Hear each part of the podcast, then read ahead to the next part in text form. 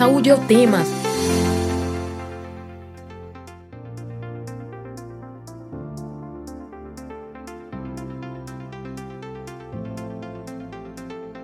Olá, ouvinte das rádios Universitária FM 99.9 MHz e Paulo Freire AM 820 kHz. Amamentar é um processo marcante e é também o início de um novo ciclo.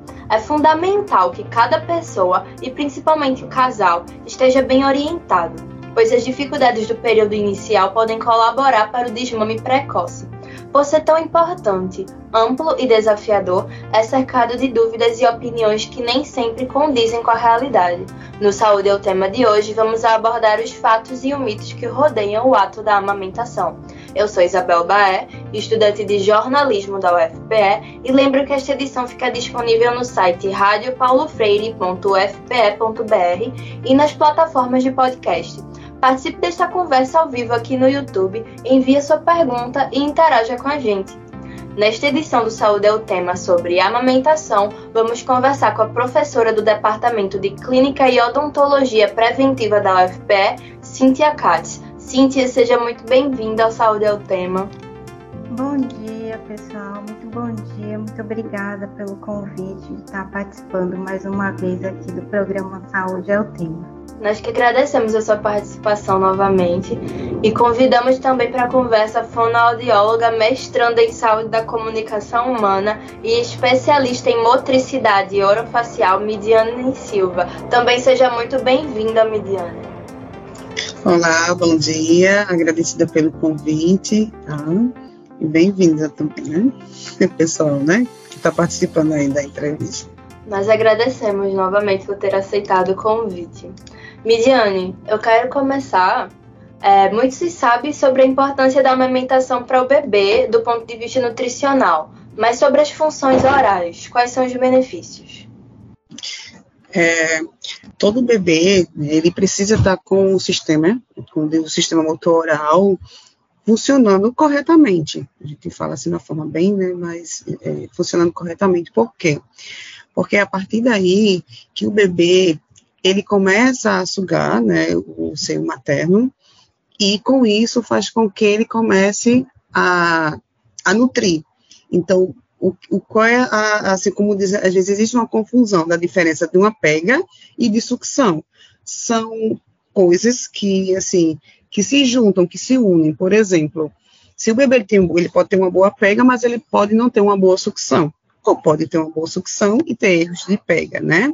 Então tem que ter, existir esse conjunto, então tudo tem que estar tá funcionando corretamente. Então a função oral do bebê, ele, ele tem que estar tá, é, de forma adequada para que esse bebê ele consiga extrair o leite materno e consiga se nutrir, né? A partir daí vai ter os benefícios do crescimento, ganho de peso, adquirir todos os nutrientes, tanto a mãe, né, e o bebê é beneficiado com isso. Então, qualquer modificação do sistema estomatognático, que significa que a gente usa muito é chamado disfunção oral. Então, o bebê que ele tem disfunção oral, né, e aí tem vários fatores que podem acontecer isso, com certeza existe um risco muito grande de ter o desmame precoce. Por quê? Porque a criança ela vai né, perder peso.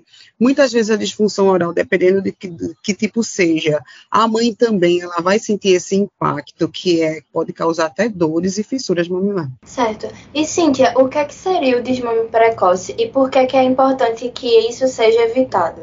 Joia. Desmame precoce é quando o bebê para de ser amamentado, né? Quando a, a, família interrompe o período da amamentação ao seio materno antes do período recomendado, né? Então, assim, vamos lembrar, né, que as principais organizações de saúde, como a OMS, a Unicef, elas recomendam, né, que o aleitamento materno exclusivo é, seja feito até os seis meses de idade. Quando a gente fala exclusivo, né, sem ofertar outro tipo de líquido ou alimento, né, inclusive água.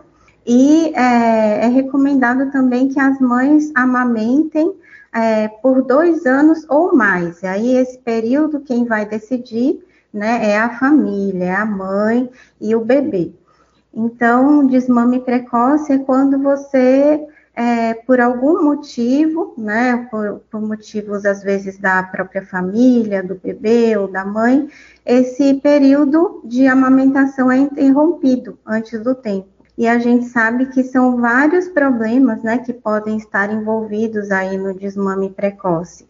É, o desmame precoce ele pode ser é, ocasionado, como a própria Mediane falou, né, quando as mães apresentam fissuras mamárias, né, quando os bebês apresentam algum problema de é, da função oral, né, quando tem a, a, função oral diminuída, e tem vários outros problemas, né, que podem uh, ocasionar o desmame precoce. Um dos, dos mais importantes, eu digo, além, além dessa questão da própria avaliação da sucção do bebê, né? Quando o bebê tem problemas na sucção, um grande fator também que interfere muito no desmame precoce é a introdução dos bicos artificiais, né? Que a introdução da chupeta, a introdução da mamadeira, isso também é um grande atua, né? Muitas mães elas é, oferecem, porque a mamadeira é um, um artifício que é muito prático, né? E é muito conhecido, muito utilizado. A gente tem diversos tipos de mamadeiras e chupetas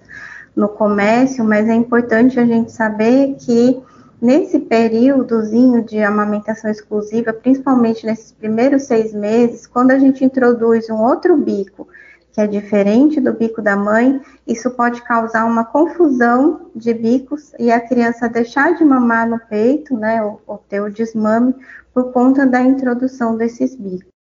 Qual é a idade recomendada para que se inicie a introduzir esses bicos artificiais?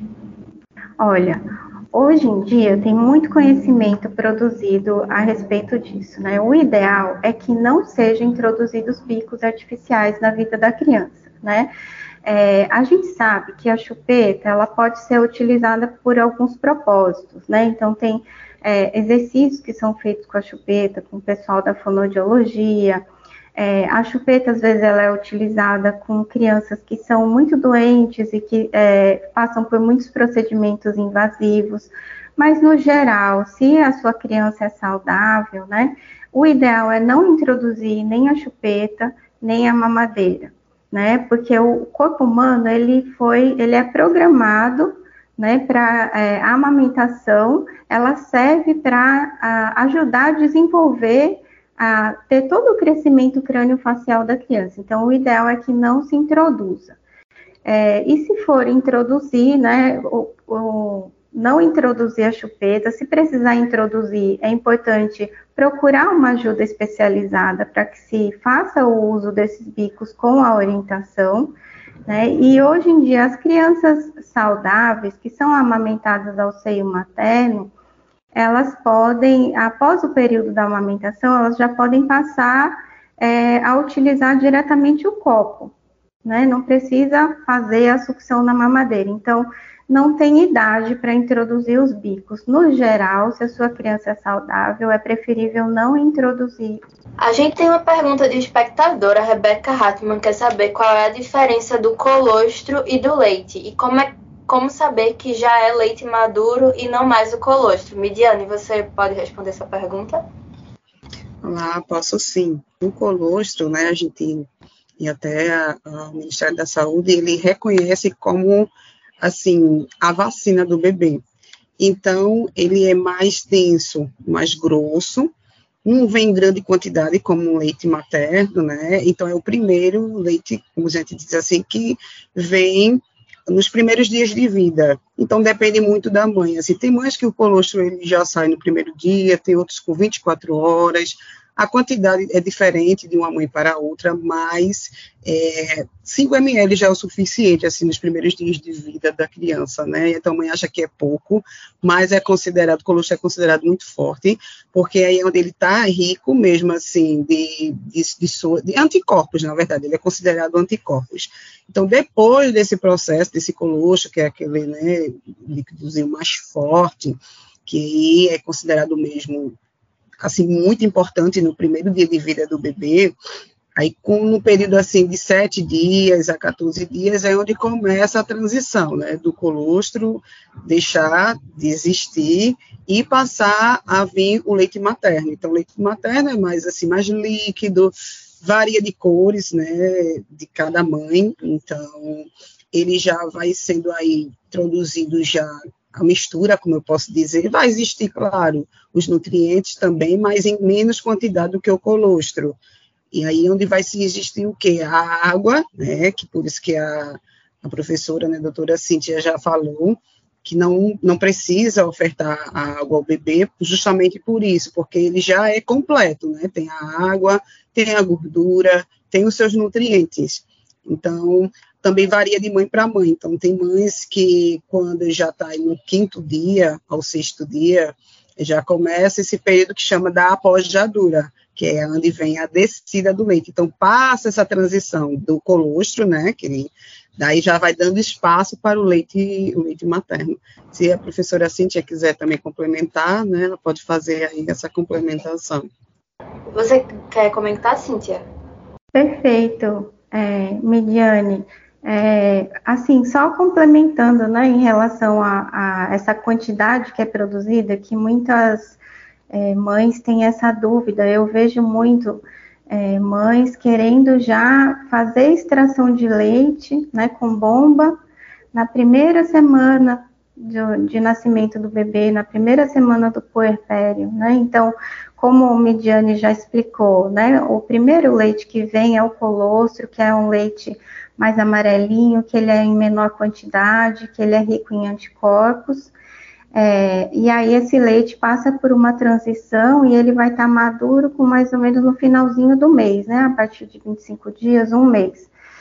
E mas é importante a gente entender, né, a natureza humana, como a natureza é programada para isso. Então, é, o colostro, ele é produzido, é o primeiro leite que é produzido em pequena quantidade, porque ao nascimento o estômago do bebê é pequenininho e ele tem uma reserva energética para essa primeira semana de vida, né? Então que a gente até percebe que os bebês eles dormem mais nessa primeira semana de vida, né? Então eles vão mamar uma quantidade bem menor. Então, a gente costuma dizer que no, na primeira semana, o estômago do bebê é do tamanho de uma cereja, né?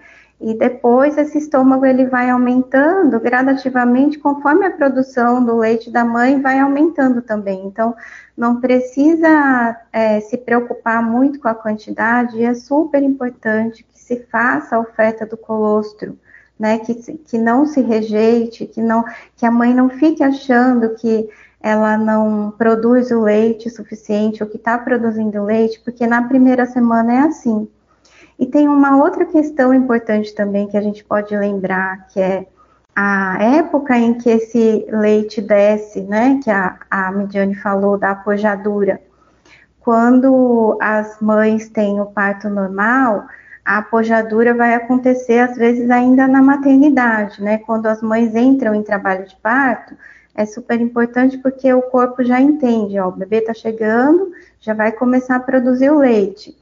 Quando a, o parto é cesáreo e essas cesáreas são eletivas, às vezes demora a, o leite a descer, a apojadura, de três a cinco dias, né? Então, isso demora mais um pouquinho. Então, é importante que as mães, elas tenham calma e paciência, né? Que o leite vai chegar, tem até a primeira semana para o leite chegar. No começo, é esse líquido amarelinho, que é o colostro, que a gente chama de ouro líquido, né? Ele é mais amarelinho que o leite, o leite maduro, mas a gente chama ele de ouro líquido porque ele é, é como o Midiane falou, é a, a, primeira vacina do bebê, ele é rico em anticorpos, então é, é super importante que as mães não ignorem que esse pouquinho líquido que é produzido em gotas, mas é que cada gota é super importante para os bebês nesse momento. Certo. E Cíntia, em relação à sua fala sobre os bicos artificiais, Rebeca também fez uma pergunta sobre o uso da colher dosadora. É mais recomendado do que o uso dos bicos artificiais? Sim, olha, em relação ao uso dos bicos artificiais, a gente tem outras opções é, que, que é, vão produzir um exercício melhor da musculatura oral para as crianças. Então, a gente tem como opções usar o copinho ou as colheres dosadoras. O copinho pode ser aquele copinho de shot ou aquele copinho pequenininho de pinga, né? Comumente conhecido como copinho de shot, é, de vidro mesmo, com as bordas arredondadas. E é, pode ser utilizado também a colher dosadora. O que, que, é importante quando a gente vai utilizar esses métodos, né? Tanto o copinho quanto na colher dosadora, a gente vai apoiar o copinho ou a colher no lábio inferior, no lábio de baixo das crianças e deixar que elas venham com a linguinha, né? Sorver o leite. Então, é como se fosse um gatinho mesmo, né? Puxando o leite ali com a linguinha. Nunca a gente deve, nem com a colher dosadora, nem com o copinho, é, virar o líquido direto na boquinha das crianças, né? Então, quando for utilizar esses recursos, deixar a criança numa posição mais sentadinha, né? Não alimentar essas crianças deitadas para evitar, né, que elas é, tenham uma aspiração desse líquido. E se for utilizar, eu ainda é, vou ousar e responder para essa nossa ouvinte que o copinho ainda é mais fácil de utilizar que a própria colher dosadora. É, muitas mães têm medo de usar o copinho, às vezes não têm paciência ou acham que o bebê não vai conseguir, mas é surpreendente como eles aceitam né, e como eles conseguem utilizar o copinho. Então, o ideal é que se ofereça o leite materno, ao seio materno, e nas condições em que essa mãe não puder, oferecer o leite no copinho ou na colher dosadora até que se restabeleça o aleitamento materno. E se não for possível, sempre é importante assim procurar uma ajuda profissional especializada para acompanhar essa mãe nesse processo sobre o que, que é melhor para aquele bebê ou para aquela é, para aquele contexto que essa mãe está vivendo, certo? Certo. Midiane, o jeito que o bebê mama influencia de alguma forma no desenvolvimento da fala? É, na verdade, o jeito que o bebê mama, ele já começa já interferir também é, na amamentação, né, na forma de sugar. Então, se o bebê não está bem posicionado, a gente tem que tentar entender também que o aleitamento materno, ele não é só com o objetivo de nutrir, vai lá, né, nutre o bebê, o bebê mamou e pronto. Ele é, assim, é muito, como posso dizer, muito rico em vários aspectos, tanto da afetividade, né, da mãe do bebê, então, já existe a comunicação ali. Então, quando o bebê ele está bem posicionado, olhando para a mãe, a mãe olhando para esse bebê, né, então, o olhar, ele já é um, um tipo de uma comunicação. Então, a partir daí é quando a gente começa né, a ver a importância do aleitamento materno. Depois disso, existe o que? A fase da, assim como eu posso dizer, o aleitamento materno, como ele trabalha essa musculatura da face, então ele já está preparando não só para a introdução alimentar, mas também para a fala. Então, assim, para você ver como é rico, então já é desde mesmo do sugar, né, dali do olhar, dessa comunicação. Então, é, é importante, porque existe o quê? O laço, né, da efetividade. Então, tudo isso está envolvido a comunicação.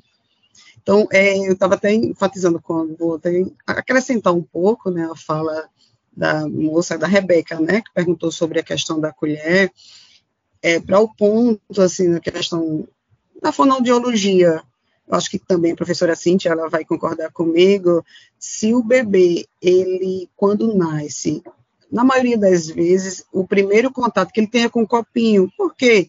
É um bebê que está muito sonolento, né, assim, quando já vem passando, isso não é uma regra para todas as mães, mas se o bebê está necessitando, o médico vê que ele está necessitando, por conta da hipoglicemia, está necessitando de um pouquinho de, de leite artificial, às vezes já é no primeiro dia de vida, né, das 24 horas, oferecido no copinho. Então, é a primeira experiência, às vezes, que o bebê tem. Qual é o risco?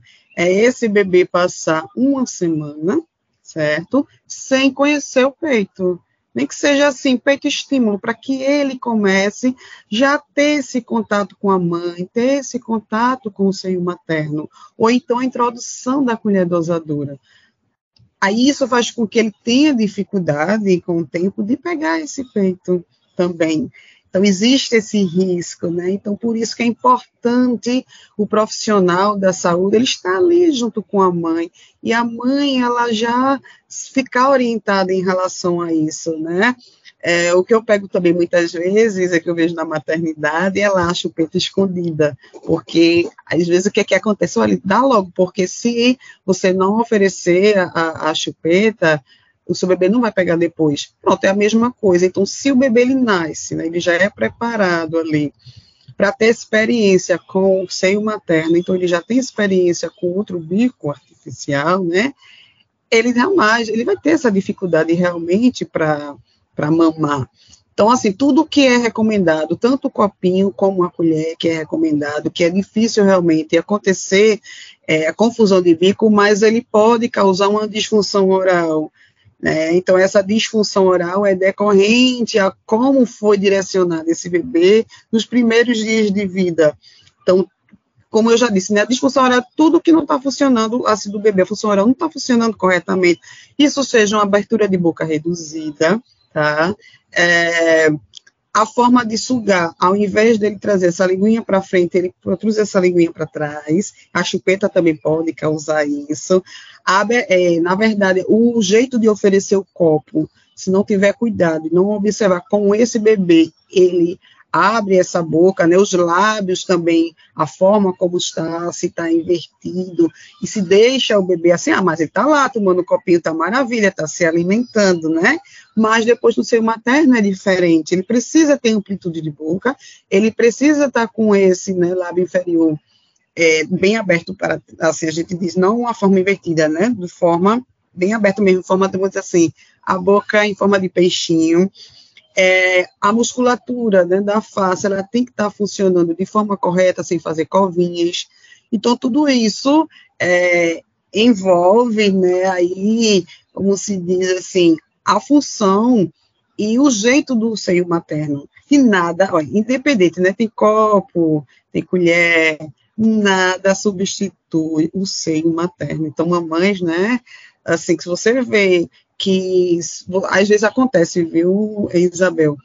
E algum procedimento, a mãe, na hora do parto, ela tiver dores de cabeça e o médico não recomendar ela ter alta. E às vezes acontece assim do bebê, ele já de início ter essa dificuldade de pega. Então aí ele já passa das 24 horas, das 48 horas, sem ter conhecimento do peito. Por quê? Porque já tem alguém lá que vai lá e oferece o copinho, vai lá e oferece o copinho. Que ofereça, mas que o bebê ele passe a ter essa experiência com o seio materno. Porque depois a gente consegue sim, né, mamar, mas vai dar um pouquinho de trabalho e vai precisar realmente de acompanhamento aí para organizar essa função oral do bebê. Cíntia, você quer complementar, certo? Certo, quero sim. É, quero ressaltar um ponto muito importante que a Midiane falou agora há pouco, que é a importância de colocar esse bebê no peito para mamar, né? Que ela começou a fala dela falando, né? É importante que às vezes esse bebê vai conhecer primeiro o copinho e quanto tempo ele vai demorar para conhecer o peito da mãe. E aí eu queria falar num ponto que é super importante, que é, é da gente não se prender, além da questão de colocar esse bebê no peito para mamar, para ser importante para ele, para desenvolver a sucção, para desenvolver os músculos orofaciais, para desenvolver, ele crescer bem. É, uma coisa que pouca gente é, se atenta a isso é que colocar o bebê no peito para mamar é importante para a mãe também, para estimular a produção do leite materno, porque a produção do leite materno, ela tem um processo que é lá que vem da hipófise, né, que que, que, que, o corpo começa a produzir o hormônio, mas uma parte dessa produção, ela, é, ela é produzida, uma parte do leite, ela é produzida pelo contato da boquinha do bebê ali no mamilo. Então, o fato da mamãe estar tá com o bebê nos braços, olhando para ele, né, de é, ter, faz, é, o bebê fazendo a estimulação com a sucção no seio materno, isso também ajuda na produção do leite. Então, é importante a gente lembrar que quando a gente usa é, o copinho ou a colher dosadora, geralmente a gente usa quando a gente está com algum problema que a gente não consegue amamentar. Então, se tá com uma fissura mamária, né, tá com o peito machucado, tá com algum algum incômodo, algum desconforto que você não consegue amamentar. E aí é importante lembrar que o uso desses artifícios, ele é temporário, né? Porque o bebê ele precisa receber o alimento. Então, se você não está conseguindo amamentar, você vai é, oferecer o leite de outra forma.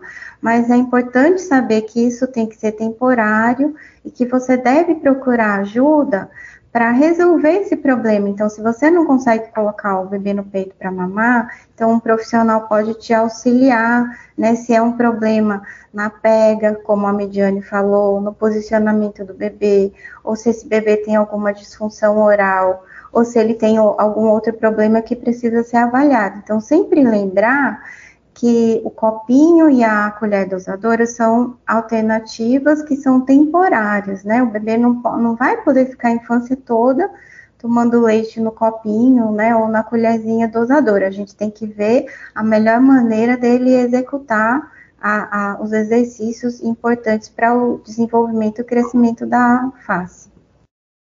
Midiane, em uma das suas falas você tinha falado sobre a coloração do leite. A coloração do leite pode indicar algum problema no, na produção da mãe ou realmente é uma questão de, da produção mesmo? Das mães produzem leite com cores diferentes? Não, isso não é. A mãe é, é saudável. Eu já peguei mesmo assim leite acinzentado, né? E isso é normal. Então, cada mãe ela tem, né, assim, cada gente, assim, todo ser humano ele é único, não é, professora? Então, eu já peguei mesmo bem cinza. E isso não quer dizer que a mãe ela tenha um problema, é a cozinha do leite mesmo, tá? Então, né, e, e assim, até que a professora Cintia, eu gosto muito, assim, dessa, dessa troca, né, porque aí ajuda bastante. E, assim, tem mães que ela tem, vamos dizer, ela pode até ter uma produção de leite muito boa, mas se no início, né, professora, não existe esse cuidado, o cérebro ele não vai entender que tem que produzir leite. Por quê? Porque o bebê não está mamando. É a mesma coisa da mãe achar que o bebê só está no peito, fazendo aquela sucção bem artificial, aquela sucçãozinha ali que a gente chama que não é não nutritiva, né? é o chupetar, como diz assim, na forma popular, e a mãe achar que está mamando. E isso também prejudica bastante, porque a produção do leite não vai fluir. Né? O erro de pega, onde o bebê ele não pega, corre, pega corretamente, então o bebê não vai sugar corretamente e o leite também não vai fluir. Então corre o risco, sim, né? tanto dos bicos artificiais, como o atraso do bebê no seio materno, faz com que essa produção ela diminua e com o tempo pode correr o risco de secar. Eu vou aproveitar a fala de Midiane para falar uma, um aspecto bem interessante sobre a cor do leite, né, que ela falou no iníciozinho da, da pergunta. É, eu volto a falar novamente, né, como a natureza é linda, né, então o, o leite, ele é, ele é específico, o leite daquela mãe é específico para aquele bebezinho, né? Tanto é que a gente não pode orientar, não pode um, um, filho de um bebezinho mamar em outra mãe que esteja amamentando, que é o que a gente chama de amamentação cruzada. Isso não é possível. Mas o que eu queria falar, né, sobre a cor do leite. Então, a cor do leite, ela muda de mãe para mãe, ela pode mudar de acordo com a alimentação das mães, né? A Mediane falou, né, que já, já pegou um leitinho cinza. É muito comum as mães vegetarianas, o leite é mais esverdeado. Isso não tem problema nenhum para os bebês, eles se nutrem muito bem, né? Porque ele é o alimento ali específico para aquele bebê. E também um aspecto que eu quero é, trazer para vocês, que é importante, é em relação ao paladar do bebê. Então, o leite, ele muda de cor, né? Ele, ele é uma cor no início da mamada, no meio da mamada, no final da mamada, na mamada da manhã e, na, e à noite o, a composição do leite é diferente. E com isso, o gosto do leite também fica diferente.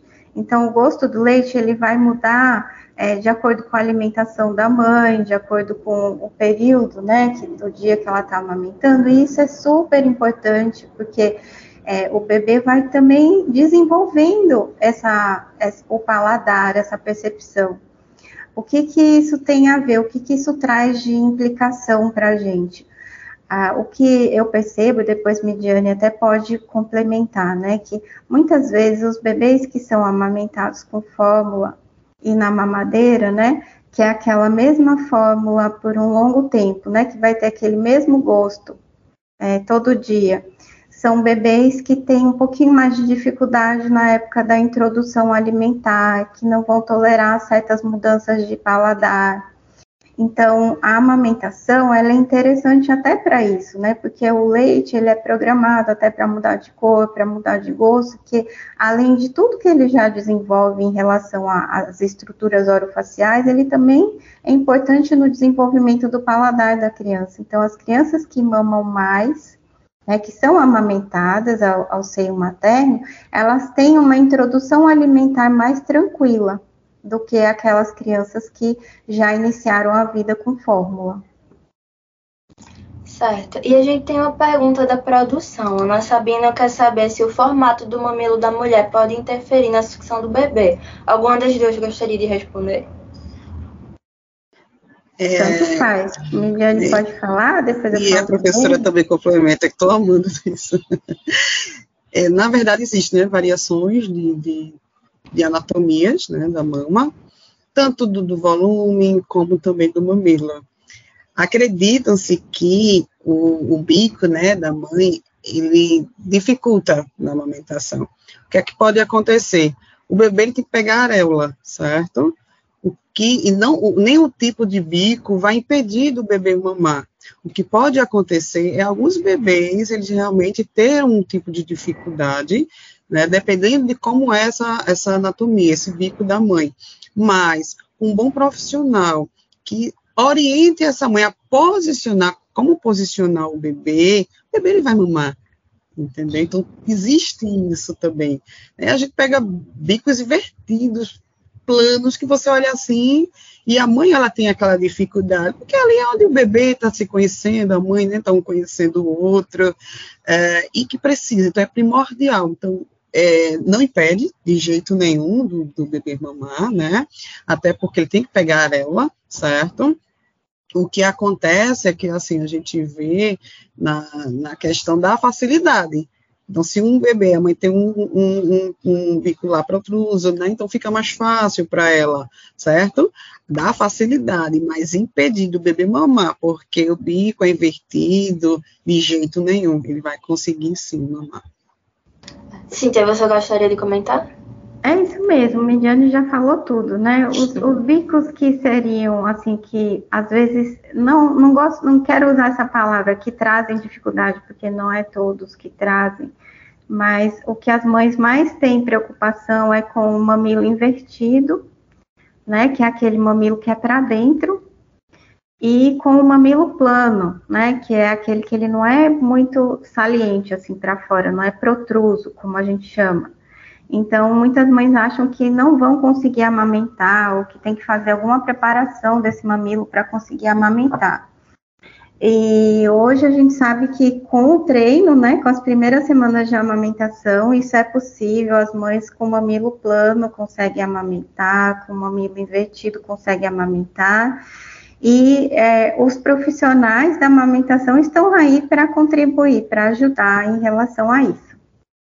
É Bom, professora, é, ainda existe né, o seguinte, eu peguei um caso, porque assim, a pediatria ela tem um peso muito maior né, das orientações do que a avaliação, assim, a orientação de um fono, de um dentista.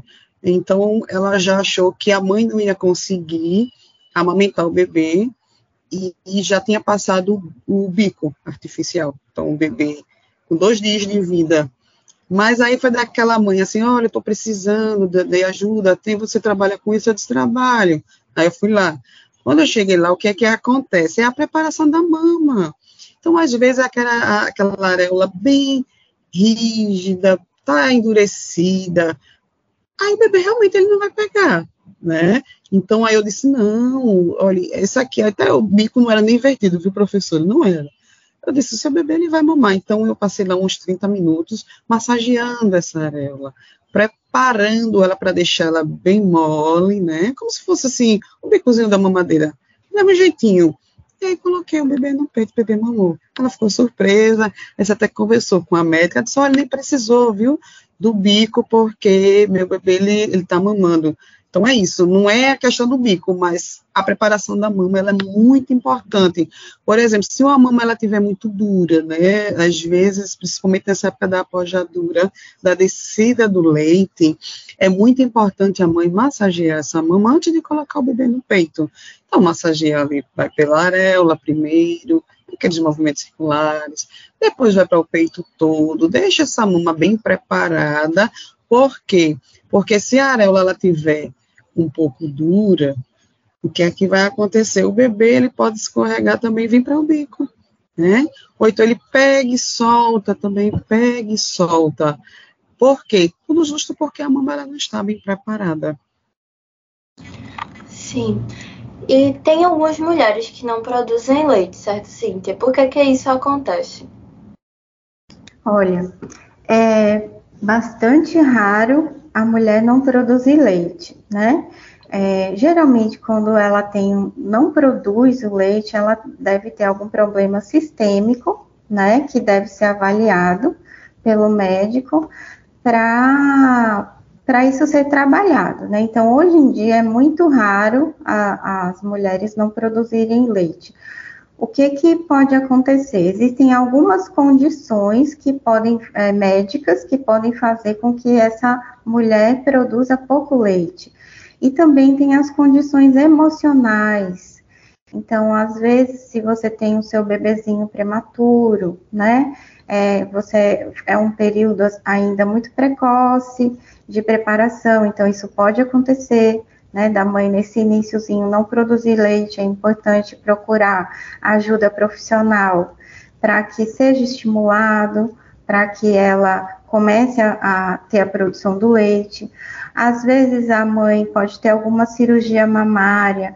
Hoje em dia nem é mais tão comum, mas é, as, as técnicas cirúrgicas antigas de cirurgia de mama, elas faziam, elas é, envolviam muito mais a incisão da mama, né, de a remoção de toda a areola, por exemplo, para colocar as próteses mamárias. E nisso você acabava prejudicando, incisando muitos ductos mamários, e isso acabava prejudicando a produção do leite, mas hoje as cirurgias já são feitas já pensando nisso, né? Que essa mãe vai querer amamentar. Então, tem muitas mães com próteses ou com cirurgias redutoras de mama que conseguem amamentar é, muito bem.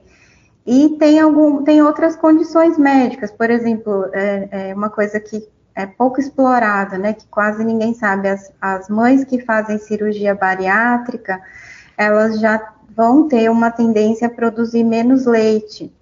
Então, elas se preparam antes, né, para amamentar. Existe todo um protocolo, um cuidado médico, uma preparação que é feita para que essa mãe se prepare para amamentar, para que ela tenha uma produção do leite maior, né? Então, se você acha que você não está produzindo leite ou que você não tem leite, primeiro verifica se você não está na fase do colostro, que é bem pouquinho leite. E se você realmente não está produzindo leite, é importante procurar ajuda médica, né? Porque isso não é uma situação comum. Procurar ajuda médica para é, ver os possíveis tratamentos que vão ter aí para o tipo da condição que você estiver. E Midiane, o que, que acontece quando um bebê precisou ser amamentado por outra pessoa porque a mãe não conseguiu amamentá-lo? É, não é recomendado, a professora Cintia até já tinha falado, né? É, isso pode acontecer risco à saúde do bebê. A gente não, não conhece o outro, então o leite de cada mãe, ele já é ali específico para aquele bebê.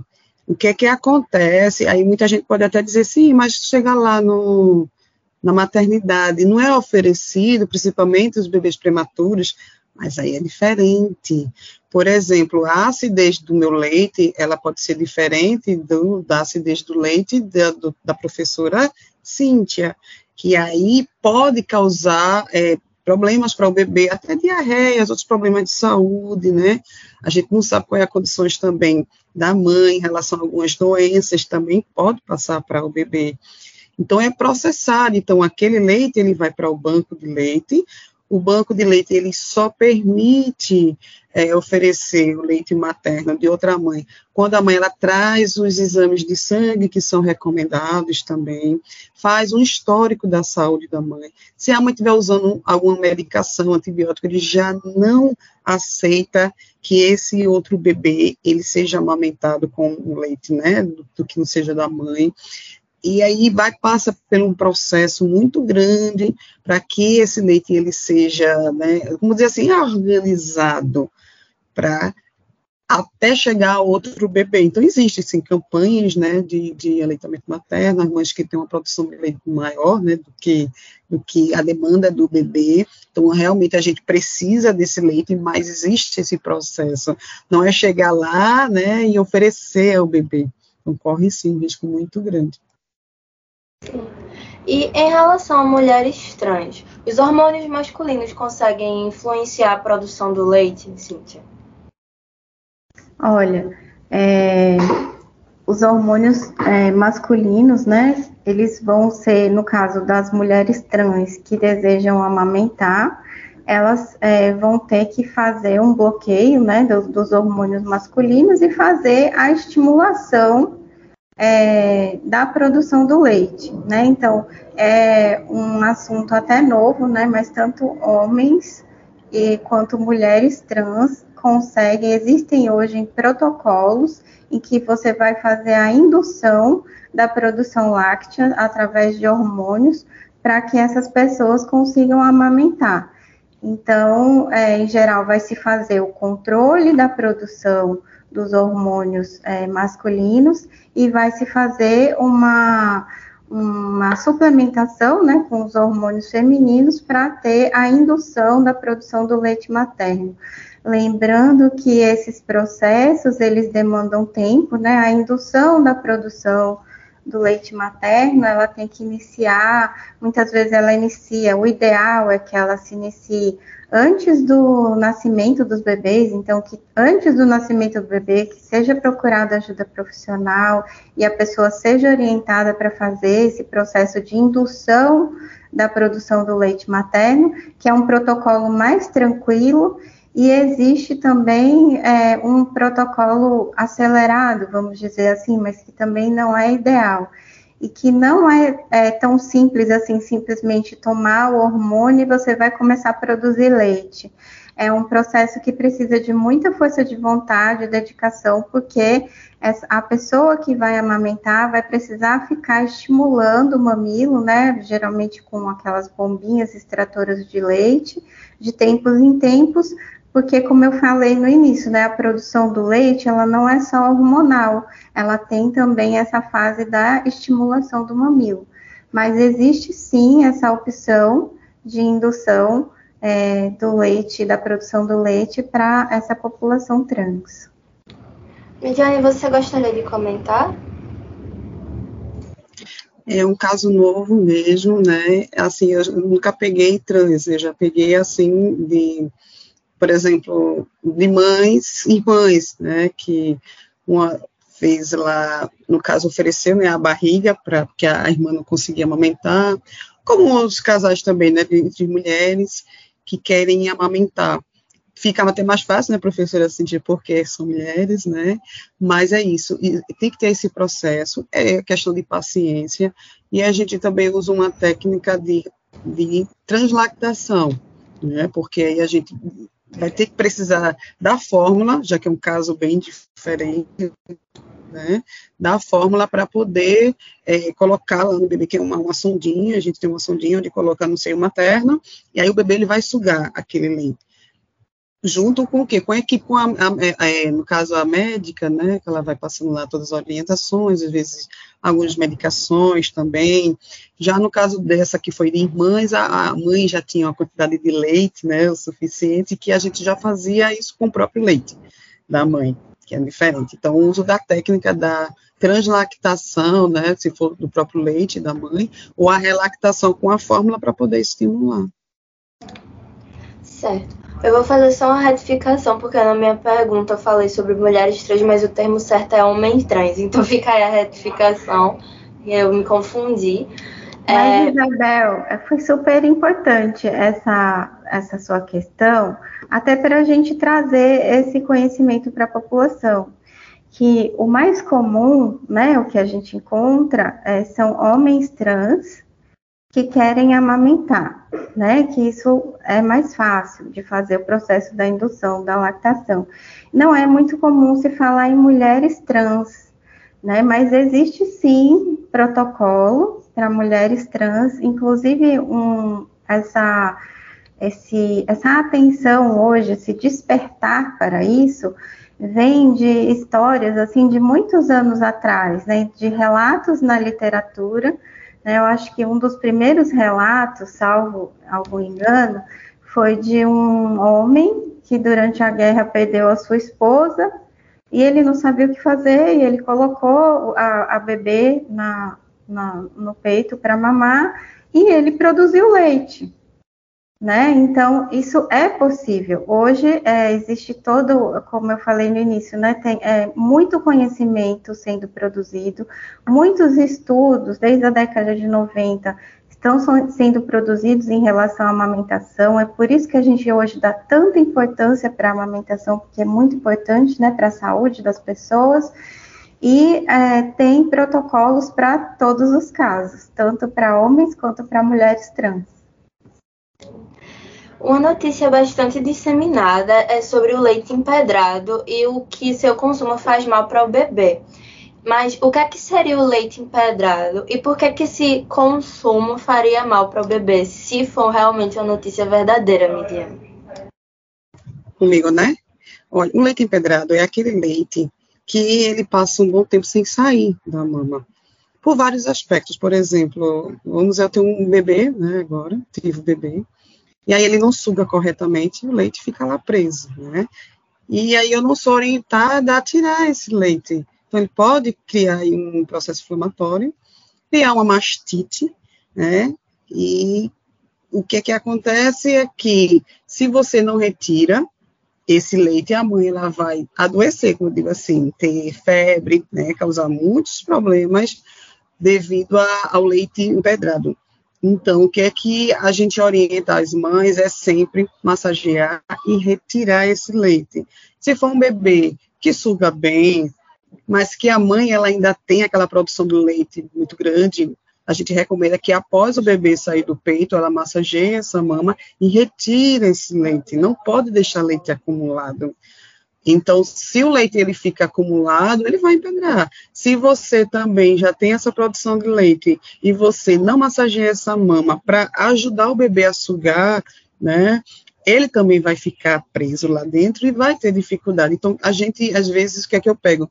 Ah, o bebê ele é preguiçoso para mamar. E não é. Às vezes é o leite que está tão pedrado lá dentro, né? Que está em forma de pedra, como o povo diz, que ele não vai sugar não vai conseguir retirar esse leite. Então, o segredo é sentiu a mama dolorida, massageia e retira. Teve quantidade de leite, né, assim, maior do que o bebê ele consiga extrair, massageia essa mama e retira. E não passar com pressa, tem muita gente que passa com pressa, né, de água quente aí, então vai estimular mais ainda. O correto é você massagear essa mama, se não conseguir fazer com a mão, que muitas vezes a mãe ali naquele momento não tem uma bomba, tenta ver é, uma, uma bomba elétrica para poder retirar, tá certo? E não esquecendo que, né, já está perto de terminar, que isso vai ajudar também é, o fato do bebê não sugar bem, também a gente tem que olhar para a questão também da língua presa, que não foi falado, né, professora?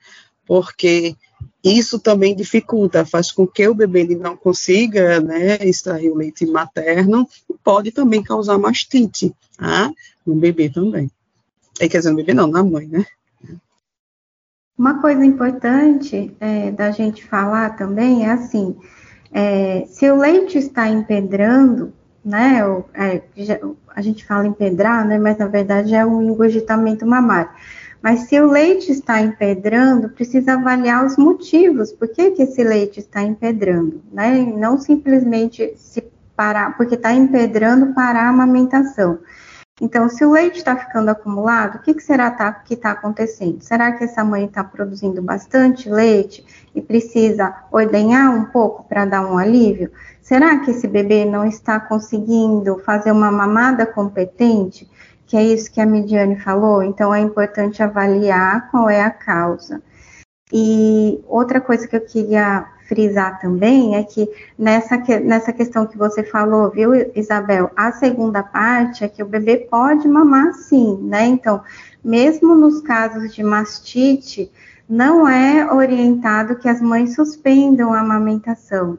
Então, a, as, quando o leite está empedrado, quando as mães têm mastite, elas precisam de apoio médico, apoio profissional, né? Então, massagens, no caso das é, se for engurgitamento mamário, é, as orientações, né, em relação ao engurgitamento mamário, nas mastites, né, se esse engurgitamento virar uma mastite, virar uma inflamação, vai precisar de um tratamento médico com antibiótico, mas nenhuma dessas condições o bebê fica impedido de mamar. Ele continua mamando, é importante que a mãe não suspenda a amamentação e procure ajuda médica ou ajuda profissional. Certo, a gente está caminhando para o final do programa, mas antes de a gente encerrar, eu gostaria de passar a palavra para cada uma de vocês fazer uma fala final. Vou começar com a professora do Departamento de Clínica e Odontologia Preventiva da UFPE, Cíntia Katz. Tá certo, é, agradecer né, mais uma vez a participação e dizer, assim, é, para todos, né, o quanto é importante a gente valorizar a amamentação, e a gente dá suporte às mães, né? É, queria colocar essa mensagem assim na cabeça de todas as mães que hoje em dia muito conhecimento está sendo produzido em relação à amamentação, a gente sabe de muitas coisas novas, com base em evidências, então não acreditem né, em mitos populares, procurem ajuda profissional, caso vocês tenham alguma dificuldade, porque hoje em dia a gente está sabendo, né, os profissionais que estudam isso, eles estão sabendo muito mais do que há 10 anos atrás, 20 anos atrás, a contornar os problemas de, de amamentação do que antes. Então, tem muita coisa nova, então valorizem isso, valorizem esse apoio especializado. Muito obrigada, Cíntia, pela participação no programa. Agora eu vou passar a palavra para a fonoaudióloga, mestranda em saúde da comunicação humana e especialista em motricidade orofacial, Midiane Silva. Olá, eu agradeço também né, a oportunidade, o convite enfatizando que a amamentação ela é importante, né? E a gente na conversa aqui viu que não é só nutrir, então tem aí um aspecto muito maior, também muito mais amplo, e que as mamães que vê que tem dificuldade, o bebê não está sugando direito, procure realmente a avaliação. A avaliação é a equipe NUT, né? Onde envolve a fonoaudiologia, pediatria, odontologia, equipe de enfermagem, às vezes até um fisioterapeuta também que pode, né? Auxiliar cada um na sua área.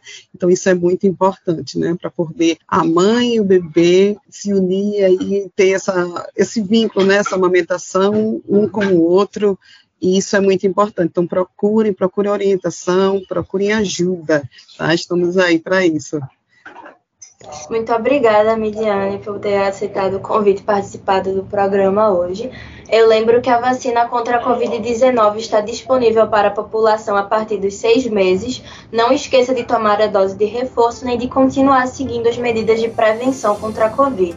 O Saúde é o tema encerra por aqui. Esta edição fica disponível no site radiopaulofreire.fpe.br e nas plataformas de podcast. A produção e o roteiro deste programa foi dos estudantes de jornalismo da UFPE, eu, Isabel Baé, João Vitor Carneiro e William Araújo, sob a orientação da professora Paula Reis. Nas redes sociais, Ana Sabino de Publicidade e Propaganda. Coordenação de streaming e edição de podcast, William Araújo. Tchau e até o próximo Saúde é o Tema.